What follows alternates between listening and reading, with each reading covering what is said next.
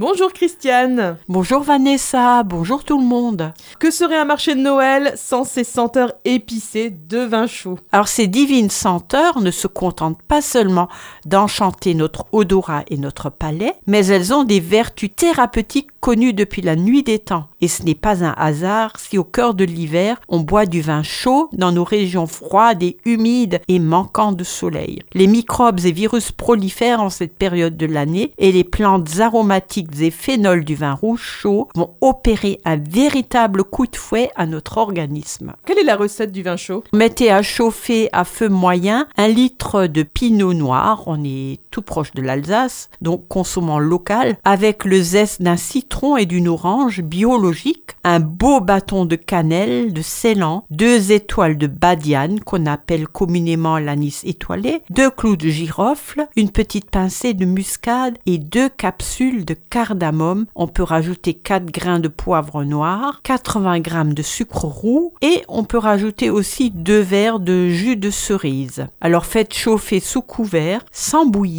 pendant une quinzaine de minutes et au moment de servir, filtrez et glissez une ou deux cerises au sirop dans chaque verre. Boire bien chaud, éventuellement accompagné de quelques bridles aux épices euh, dont la cannelle, le gingembre, le cardamome, l'anis. Alors quelles sont les vertus des composants du vin chaud? Alors il s'agit d'un cocktail pour stimuler les défenses de l'organisme, lui permettant d'affronter les rigueurs de l'hiver et l'assaut de microbes de genre, de la gastro à la grippe en passant par le rhume et la bronchite. Alors la cannelle, le clou de girofle et la badiane sont des antiviraux et antibactériens. L'écorce de citron est antibactérien et revitalisant. L'écorce d'orange met de bonne humeur. La cardamome est connue pour ses propriétés anti-inflammatoires, antispasmodiques, notamment du tube digestif. La muscade est antibactérienne, digestive et stimulante. Le vin, lui, contient des phénols, le resveratrol, qui est un polyphénol le plus connu, présent dans la peau du raisin, et est un puissant agent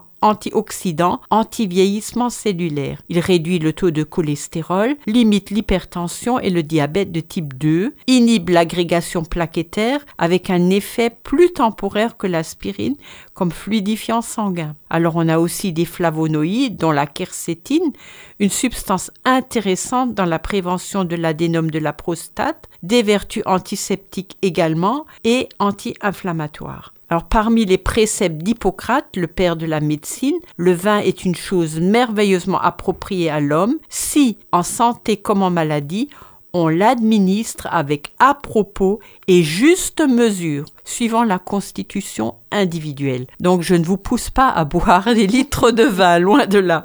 Et dans le cas du vin chaud, sachez que la cuisson détruit en grande partie l'alcool. En cas d'état grippal, vous pouvez en boire quelques verres dans la journée. Alors pour ceux qui n'aiment pas le vin ou qui n'y ont pas le droit, ou pour les enfants par exemple ben, On peut procéder euh, à la même préparation en choisissant à la place du vin du jus de pomme. En général, les enfants adorent ça, du jus de pomme aux épices chaud du jus de raisin, de cerise ou mieux encore, si vous en trouvez, du jus de baie de sureau qui est traditionnellement utilisé en cas d'infection respiratoire virale et bactérienne saisonnière, comme les rhumes, grippes, sinusite, bronchite, en cas d'état fébrile et de troubles gastro-intestinaux. Merci beaucoup Christiane et je rappelle que pour vous accompagner dans votre démarche de santé, Christiane Barbiche, naturopathe, vous reçoit sur rendez-vous au 06 36 00 92 81. Un jeudi prochain, je vous souhaite à tous un très joyeux Noël.